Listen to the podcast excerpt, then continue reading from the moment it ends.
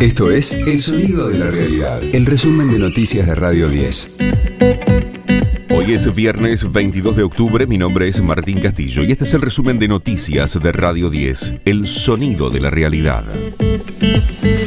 Provincias y municipios se suman a la fiscalización del congelamiento de precios. El gobierno bonaerense será uno de los que controlará activamente que se cumpla la resolución de la Secretaría de Comercio Interior. Intendentes bonaerenses oficialistas se comprometieron a colaborar con los controles, así lo confirmaba Lucas Gui, jefe comunal de Morón. Tendremos esta nueva misión que es controlar que se respeten estos precios de los 1.432 productos y eh, toda vez que advirtamos que hay alguna irregularidad se lo pondremos en conocimiento a la Secretaría de Comercio, esto persigue un afán sancionatorio. Ojalá que no encontremos ninguna irregularidad. Nosotros apostamos a que prime la racionalidad y no es lo que viene sucediendo en los últimos días.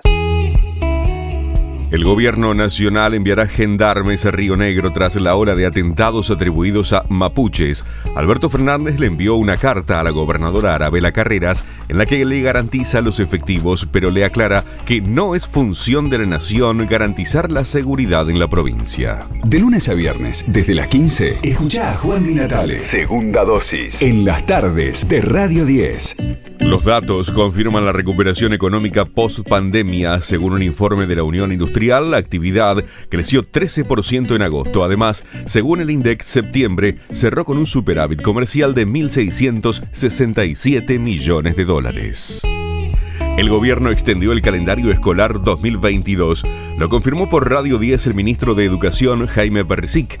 Aseguró que tendrá un mínimo de 190 días de clases y comenzará el próximo 2 de marzo en todo el país. Hay un calendario escolar es de 190 días de clase, al menos 190, en 22 jurisdicciones de la Argentina. Empieza el, 2 de marzo y se extiende hasta el 20 de diciembre. Y bueno, las dos provincias decidieron adelantarlo a febrero. Nosotros trabajamos con, en la consulta con, con Matías Lame preguntarle qué convenía para este, vincular dos, un interés supremo que tiene toda la Argentina, que es el interés educativo. Nos extendimos y avanzamos sobre el, mes de diciembre hasta el 20 de, de diciembre y bueno, la ciudad autónoma y la provincia de Corrientes decidieron avanzar sobre el mes de febrero.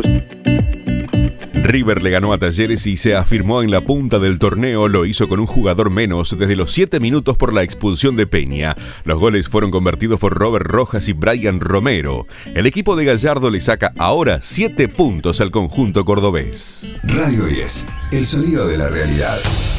Trágico accidente durante la filmación de una película para Netflix. El actor Alec Baldwin disparó un arma de utilería y mató a la directora de fotografía, Halina Hutchins, de 42 años, e hirió al director del film, Joel Sousa, quien está fuera de peligro.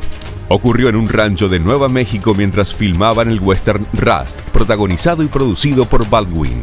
En la producción, el actor interpreta a un forajido cuyo nieto es acusado de asesinato por error y con quien huye cuando es sentenciado a la horca. La tragedia recuerda al caso de Brandon Lee, hijo de Bruce, quien murió por disparos provocados por un arma con balas de fogueo durante la filmación de El Cuervo en 1993. Este fue el diario del viernes 22 de octubre de Radio 10, El Sonido de la Realidad. El resumen de noticias de Radio 10. Seguimos en redes y descarga nuestra app.